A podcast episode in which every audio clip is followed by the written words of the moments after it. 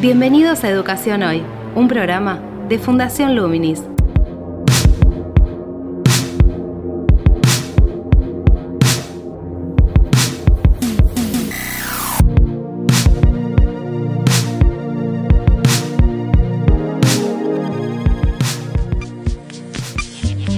Hola, ¿qué tal? Soy Gabriel Torre y estoy dando comienzo a Educación Hoy, el podcast que realizamos desde Fundación Luminis abordando diferentes temas de la realidad educativa.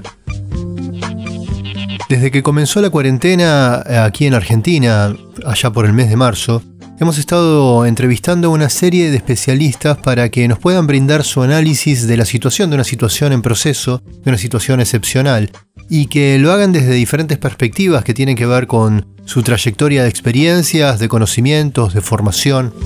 Dado que estamos avanzando sobre un momento en el que ya se comenzó a debatir la posibilidad de volver a las escuelas, donde en algunas provincias se, se lo ha hecho y se ha tenido que volver atrás, donde en la ciudad de Buenos Aires se está por implementar una posibilidad de que una serie de alumnos que no han tenido posibilidad de conexión o se han desconectado de, las escuelas en el proceso puedan tener acceso a una experiencia de volver a contactarse con sus compañeros y con los docentes, queremos proponerles empezar a abrir la perspectiva hacia el resto del mundo. Esto implica poder contactar a especialistas de diferentes países para que nos cuenten cómo están llevando el proceso de, educación en un contexto de pandemia, cómo organizaron sus sistemas educativos, qué medidas tomaron, qué priorizaron. La idea es que cada uno de ellos nos pongan en contexto y puedan brindarnos su análisis para ayudarnos a pensar nuestra propia situación. En el programa de hoy vamos a comenzar por Suecia, ya que ha sido una excepción en cuanto a las medidas que han tomado para afrontar la situación del coronavirus. Datos. Al año 2019, Suecia cuenta con 10.263.000 habitantes. Según cifras del Banco Mundial, al año 2017, su sistema educativo se componía de 2.665.000 alumnos, divididos en nivel inicial, primario, secundario y superior. Actualmente, los alumnos a partir de los 16 años estudian en modalidad virtual. Esto implica alrededor del 50% de los alumnos de su sistema educativo. Suecia no ha cerrado las escuelas, salvo en el nivel medio a partir de los 16 años y en el superior y universitario. Ese segmento ha estudiado y está estudiando en forma virtual.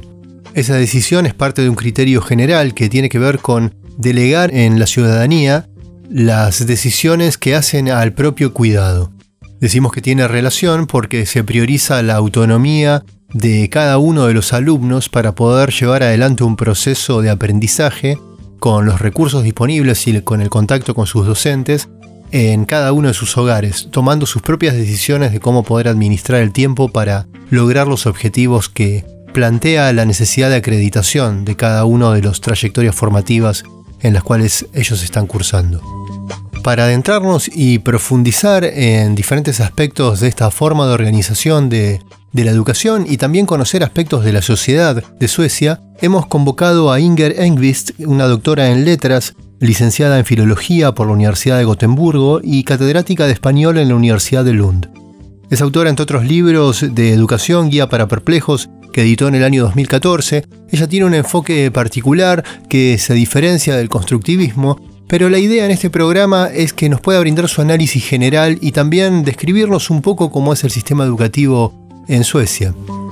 Ese es el sentido de convocar a esta serie de especialistas que iremos escuchando en los próximos podcasts, ya que más allá de su perspectiva teórico-pedagógica, la idea es que nos puedan brindar, como dijimos al comienzo, su análisis, es decir, que puedan ser una especie de corresponsal o una serie de, de corresponsales de excepción en este contexto para ayudarnos a pensar nuestro propio contexto en el marco de la globalidad. Les propongo entonces que avancemos con la entrevista. Actualidad en Educación Hoy. Me gustaría inicialmente preguntarte como para establecer un contexto, ¿cómo ha llevado Suecia la cuestión del coronavirus, ya que entiendo que no han hecho una, una cuarentena, y qué medidas han tomado en el sistema educativo? no ha habido una cuarentena eh, muy estricta como en otros países, sino se ha dejado al ciudadano de decidir eh, qué es lo que ha podido hacer o no hacer. Así que ha habido prudencia más bien. Y en eh, lo que concierne a la educación, eh, la escuela, la enseñanza primaria o la escuela obligatoria no se ha cerrado. Así que los niños han seguido yendo al colegio como siempre y los profesores han enseñado como siempre. Lo interesante es que eh, así los niños apenas han notado en su vida eso del coronavirus y se podría haber pensado que eso podría suponer un peligro para los profesores, pero no hay, em, no hay observaciones de profesores más enfermos que otros adultos. Así que apenas ha habido niños y apenas ha habido profesores enfermos. Así que ha funcionado muy bien eso de continuar con la, la escuela obligatoria. Lo que se hizo fue eh, cerrar lo que yo creo en Argentina se llama la enseñanza media o el bachillerato. Allí sí se, se cerró en marzo eh, y se ha abierto ahora. Así que fue cerrado eh, esa parte de, de, la educación durante tres meses. Y la universidad también. Como medida preventiva se cerraron la educación media y la educación superior. Se cerró como presencia física pero continuó la actividad como siempre. Y como en Suecia se, trabaja bastante con las computadoras, los alumnos en general tenían computadoras, tenían parte de su material ya en la computadora y tenían sistemas de comunicación con la escuela, con los profesores, con los demás alumnos. Así que no ha habido cambios, claro, pero quizá no tantos como en algunos otros países digamos que fue más fácil ese pasaje de la presencialidad al trabajo de la virtualidad porque ya gran parte de los contenidos y las actividades las desarrollaban en, un soporte digital. Sí, así era. Fue más bien una intensificación del uso de, de la computadora y lo que tuvieron que hacer también los profesores fue intentar maneras de organizar los exámenes. Podían ser exámenes orales por, la computadora, por internet, entrega de materiales y diferentes formas, pero allí los profesores tuvieron que eh, hacer muestra de ingenio. Desarrollaron otras estrategias para poder evaluar, por ejemplo. Sí, primero para poder mostrar a los alumnos que sí había escuela y sí tenían que estudiar. Eso número uno. Decir que eso no significa que no haya comprobación. Eso número uno. Y después organizar la comprobación de tal manera que los alumnos sabían que sí tenía que estudiar. ¿Cómo podrías describir la idiosincrasia de, los suecos en rasgos generales para que podamos entender mejor cómo se adaptó ese proceso de vinculación y, de educación en la virtualidad? Creo que funcionó bastante bien porque ya había un entrenamiento para eso. Y no es solamente un entrenamiento técnico, eh, sino se da bastante responsabilidad al alumno. Una autonomía por parte del trabajo de cada alumno en su individualidad. Sí, yo creo que los alumnos estaban acostumbrados.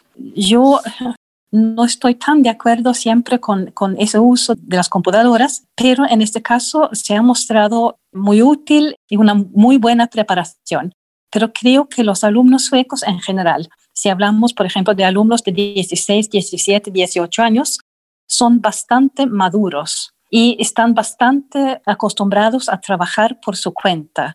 Tienen ya técnicas para eso. Después lo, lo que sucede es que hay diferentes alumnos, algunos trabajan muy bien por su cuenta, otros no tienen tanta autodisciplina y les va menos bien, pero no es algo absolutamente nuevo, sino eh, la situación durante el coronavirus ha sido bastante similar a la situación anterior, ha, habido intensificación de algunos aspectos, pero no un cambio total. Es decir, que no hubo un impacto en los estados de ánimo de, los alumnos y de las familias, porque las familias, los padres también continuaban con su actividad laboral normal. No hubo un impacto en sus, en sus emociones por este proceso, digamos, de la pandemia. Es curioso porque seguramente había cierto impacto, pero lo que se ha notado y lo que se ha leído, por ejemplo, en la prensa, es que los que terminaron la enseñanza media no tuvieron las fiestas tradicionales para determinar el estudio. Así dijeron que, bueno, nos hemos perdido esto, nuestra vida no va a ser igual, no ha habido baile formal, etc. Así que se perdieron las fiestas. pero seguramente algunos eh, alumnos con problemas en la casa, con padres quizá con, con dificultad en el trabajo o, con padres que tenían trabajos que habían cerrado por, por causa del coronavirus, seguramente había cierta inquietud en algunas casas, pero no, no de manera general, no en todas las casas, no de manera que haya impactado toda la enseñanza, por ejemplo, toda la actividad de, los jóvenes. ¿Por qué se, se, hizo esa división entre que los chicos más chicos sigan yendo a la escuela y los mayores de 16 no? Y la educación superior no. Esto yo no lo sé. Es que ha habido discusiones, como en todos los países, qué es lo que se debería hacer. Y muchos países cerraron también la enseñanza eh, primaria, eh, como sabemos. No sé por qué. Eh, solamente puedo comprobar que ha funcionado muy bien y que la vida ha continuado en Suecia y que en general los ciudadanos están muy de acuerdo con las medidas del gobierno. En pocas situaciones ha habido, ha habido tanto consenso entre los ciudadanos como cuando juzgamos el comportamiento del gobierno en esta instancia. ¿Cuál fue el criterio que vos consideras que se tomó en cuenta para esa decisión? Ha habido mucha confianza y eh, hay muy poca crítica. Alguna crítica, eh, claro. Cero muertes hubiera sido mejor, pero eh, si pensamos en el manejo de la, de la pandemia, el manejo de la economía, el manejo de la vida social, yo me atrevo a decir que hay un consenso y un apoyo al, a cómo ha actuado el gobierno. Sin embargo, proporcionalmente ha habido un número relativamente alto también de muertes en comparación con otros países, cada 100.000 habitantes, por ejemplo.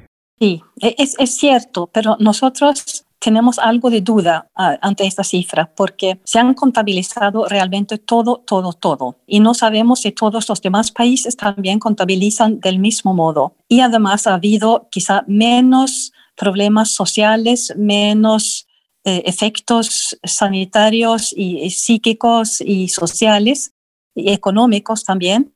Así que eh, si vemos el efecto global, yo tengo la impresión de que Suecia se ha librado de, un trauma. ¿Consideras que de alguna manera se intentó preservar las condiciones también emocionales de los más chicos y por eso continuaron con su normal concurrencia a las escuelas? Sí. Me preguntaste antes sobre, sobre qué criterios. Lo que ha sido típico durante todo este tiempo, que nadie sabe realmente eh, cómo funciona ese virus y sobre todo durante eh, los meses de marzo, abril, mayo, realmente no se sabía muy poco. Y em, eso de hacer que la vida de los, de, los niños continuara como antes, eso ha sido un acierto, tanto desde el punto de vista sanitario como educativo, como social. Sin embargo, sus países vecinos como Dinamarca, por ejemplo, han tomado otras medidas. Tengo entendido que se está empezando a, debatir e intentar analizar una comparación del resultado de las diferentes decisiones. Sí, pero todavía esto está en el aire. Se dice, si hay discusiones, pero eh, es muy pronto, porque por un lado es el número de, de, contagiados, el número de que realmente enferman, el número de pacientes que ingresan a un hospital, el número de pacientes que necesitan cuidado intensivo y el número de muertos. Es que se habla de números, pero ¿de qué números estamos hablando? Y después aquí, por lo menos, se dice que hay que contar también el efecto en personas con otros tipos de problemas sanitarios y hay que contar el efecto sociales, el efecto eh, también eh, en la educación a largo plazo. En algunos países se habla de una generación perdida, lo que seguramente es una exageración, pero todavía no, se no sabemos, por ejemplo, si los jóvenes han perdido unos conocimientos muy importantes o, si van a, poder compensar lo que posiblemente han perdido este año. Es que no se sabe y no sabremos hasta dentro de quizás dos o tres años. Hay estudios del Banco Mundial que plantean que va a repercutir en, una pérdida de poder adquisitivo en cuanto al desarrollo profesional en el futuro de gran parte de, los chicos que han perdido hasta seis meses de clase. Sí, podría ser, pero eso depende también de cómo reaccionen los países, porque podrían añadir, por ejemplo, seis meses, podrían eh, ofrecer cursos intensivos para recuperar lo perdido, se podrían hacer varias cosas. lo que yo veo como una dificultad es que los chicos que tienen interés por el estudio y que vienen de familias con interés por el estudio, probablemente han estudiado bien y posiblemente mejor que en circunstancias normales, porque se han concentrado más en el estudio. Mientras que los que no tenían tanto interés, los que ya andaban mal, quizá hayan desconectado de los estudios y se hayan desconectado totalmente del estudio. Ahí veo yo el gran peligro. Aquí en Argentina esa situación que, que planteas se ha dado y se ha dado de una manera bastante, bastante evidente en relación las diferencias de condiciones eh, de vida y por ende de estudio en cada una de las casas, ¿no? gran parte o un número muy importante de, alumnos no han podido conectarse, no han podido tener conectividad. Aquí estamos en una, en una cuarentena en casi todo el país. Con lo cual, desde, desde el mes de marzo, los chicos del nivel primario y secundario eh, están estudiando desde sus casas con las posibilidades que tienen en sus casas.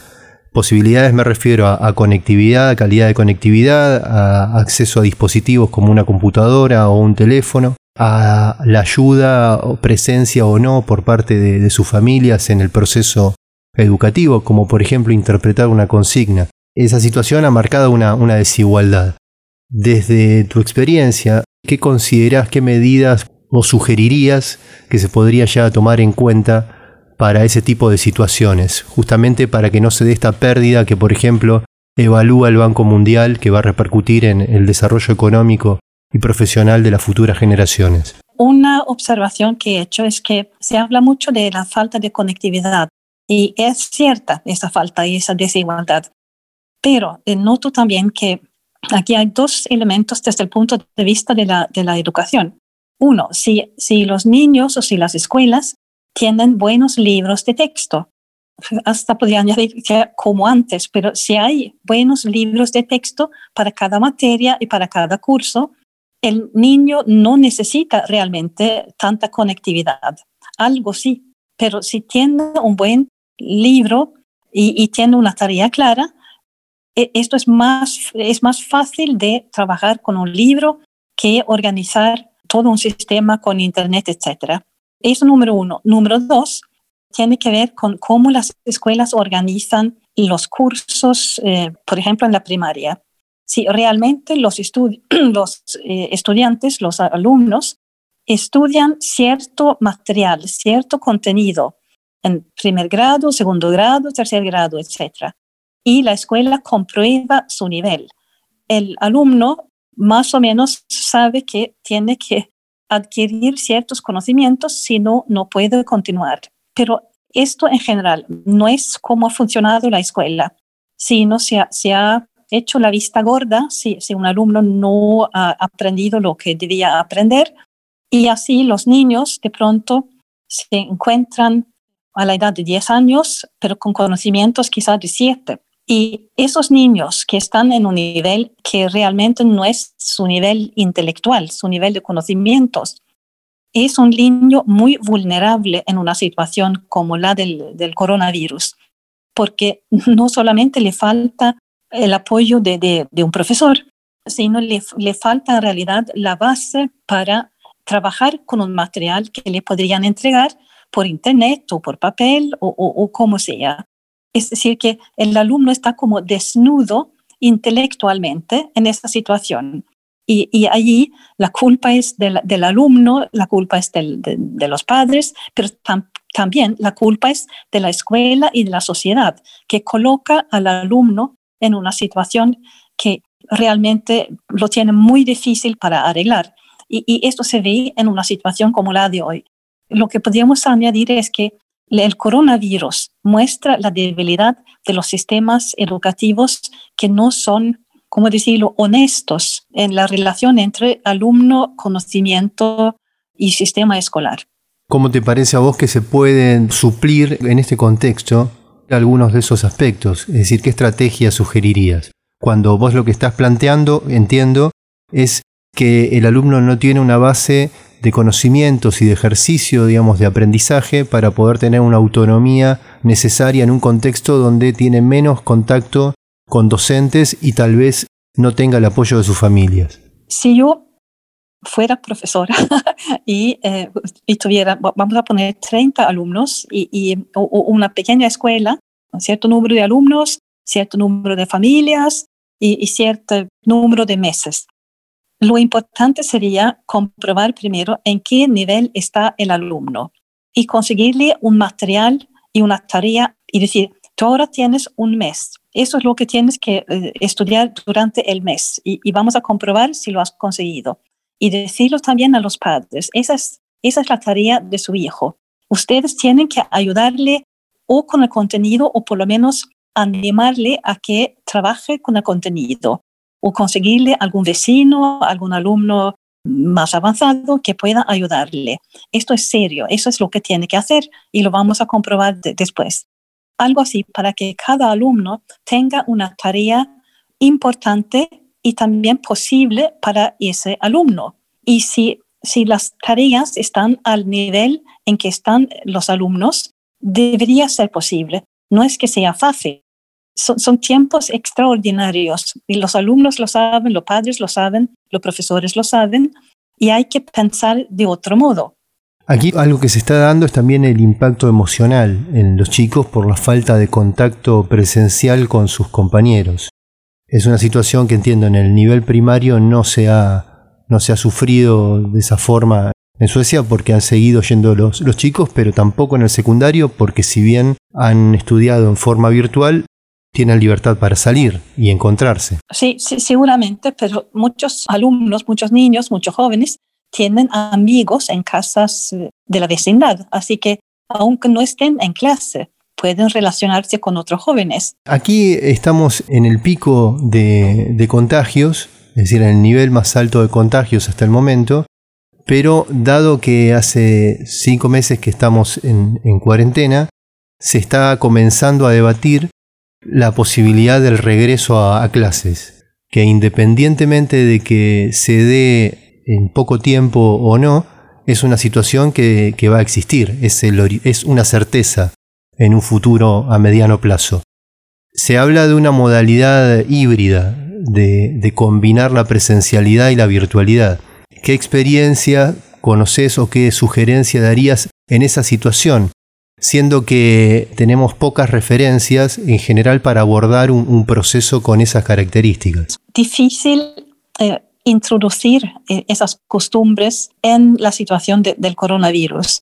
Se debería haber introducido antes. ¿Te referís a un régimen híbrido, a, un régimen semipresencial? Sí, e, es que e, eso se tiene que, que combinar con la situación sanitaria. ¿Cómo se piensan esas condiciones de organización en el primario en Suecia, por ejemplo, que están presentes pero viven con el coronavirus? Sí, pero es que hemos seguido como antes. Los niños han estado estudiando en, en las aulas de siempre, han comido en las cantinas de siempre y se han trasladado al, al colegio en el autobús de siempre si es que se trasladan en autobús. Así que han seguido con lo mismo. No hay medidas de distancia, no, no toman distancia personal ni reorganizaron las aulas. No, los niños no.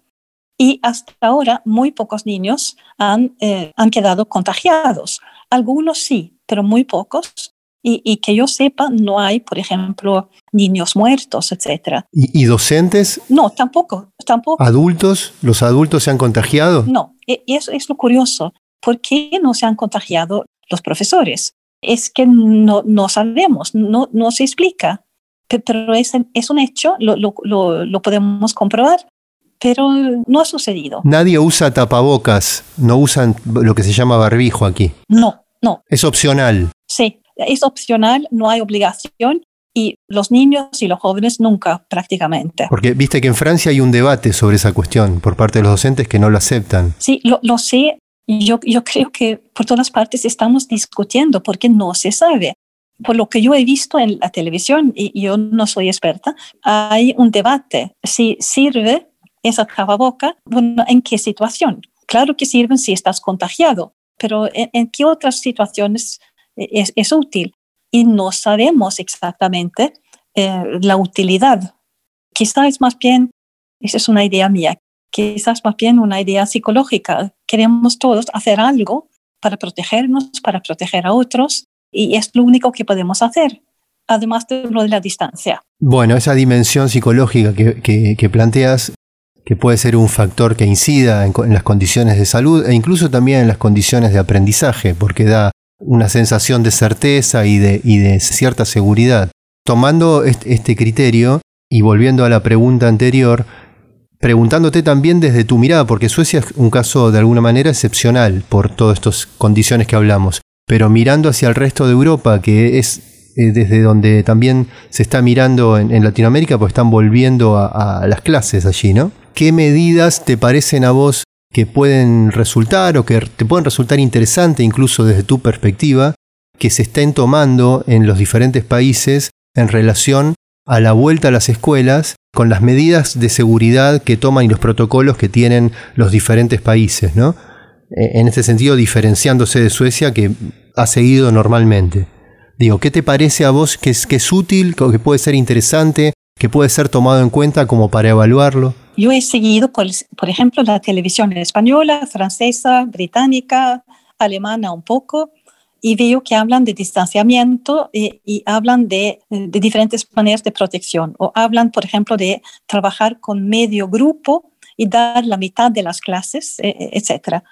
A, a mí no me consta que esto tenga buenos resultados y yo creo que ellos tampoco lo saben. E, están intentando hacer algo y yo creo que las, las eh, autoridades por todas partes están siendo presionadas porque si no hacen nada, la gente se queja. Así que hay, hay gran incertidumbre y algo de miedo. Y nadie quiere ser responsable de, de un brote de, de contagio. Pero los, en este caso, las pobres autoridades no saben qué hacer. Y yo también podría saber para la educación qué, qué es lo mejor.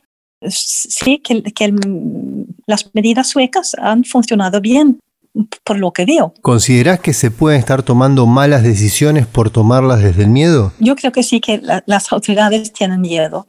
Y es, es, un miedo al contagio, pero es también un miedo a quedar mal ante los ciudadanos. Y, y eh, la incertidumbre en este caso es, es auténtica. En política de vez en cuando es, es un juego para, para la galería, como se dice, pero en este caso es que no se sabe qué es lo mejor. En Argentina, como en otros países, se está mirando la organización de los grupos en las escuelas rurales, lo que se denomina los plurigrados, donde hay chicos de diferentes edades conviviendo y aprendiendo lo mismo, ayudándose entre sí.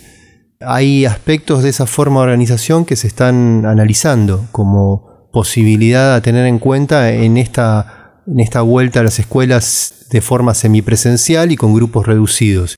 ¿Qué opinas de esa, de esa organización pedagógica? Bueno, es, es una manera práctica en una situación especial y, eh, es lo que teníamos hace 100 años por todas partes o, en muchas partes. Puede funcionar. Hace falta un, un profesor que, que pueda organizar todo aquello y que tenga talento para organizar las cosas pero estamos de cierto modo de vuelta a lo de la, organización de la escuela, los exámenes, las metas y el cumplir todos los pasos. Lo que he hecho de menos en todos los países que yo sigo un poco en educación es que ningún país que yo sepa ha utilizado el coronavirus para preguntarse si realmente dan una buena educación, si se podría mejorar. Por ejemplo, lo, lo, lo, que decías antes sobre una generación perdida y lo que se dice sobre América Latina, eh, y, y, etcétera. Todos los que miran la relación entre economía del país, economía personal y conocimientos, dicen que es, es el contenido de la escuela, es el contenido de los conocimientos lo importante. Y, y hay países que tienen mucho mucho aire, para decirlo de algún modo. los estudiantes estudian muchos grados, pero podrían aprender más durante el mismo tiempo. Y ahí estamos con la comparación con Asia del sureste, que logran enseñar mucho más en el mismo tiempo. Y esa es la pregunta que deberíamos hacernos en estos momentos. Ahora con el coronavirus, quizá podríamos ver un alumno podría aprender mucho más en el mismo tiempo, porque e, eso es lo que sabemos por ejemplo, en Suecia, con algunos alumnos que estudian bien, que se concentran bien, que no sufren las distracciones que, suele haber en la escuela y, ven que de pronto avanzan mucho más en sus casas. Hasta ahora yo no sé de ningún gobierno que haya, se haya basado en eso para decir, vamos a ver si podemos mejorar, intensificar, dar más calidad en el mismo tiempo cuando termine la pandemia. ¿No consideras que ese, ese debate o ese análisis se, se daría luego de, de, resolver las urgencias? ¿O no ves voluntad política en ese sentido, tal vez por temor, como hablábamos recién? Sí, seguramente piensan así, seguramente piensan así, que, que ya, ya no pueden con más, etc. Pero quis, quisiera hacer observar que si, si la escuela hubiera sido mejor organizada, también hubiera funcionado mejor en una crisis como esta. Si los alumnos tenían libros de texto magníficos, si tenían ya la costumbre de trabajar de manera autónoma, si los exámenes estaban muy bien hechos y muy adecuados, de un largo etcétera, la escuela hubiera funcionado mejor en una situación como esta. Te invitamos a participar de Educación Hoy a través de las redes sociales de Fundación Luminis, arroba Infoluminis o nuestro sitio web www.fundacionluminis.org.ar.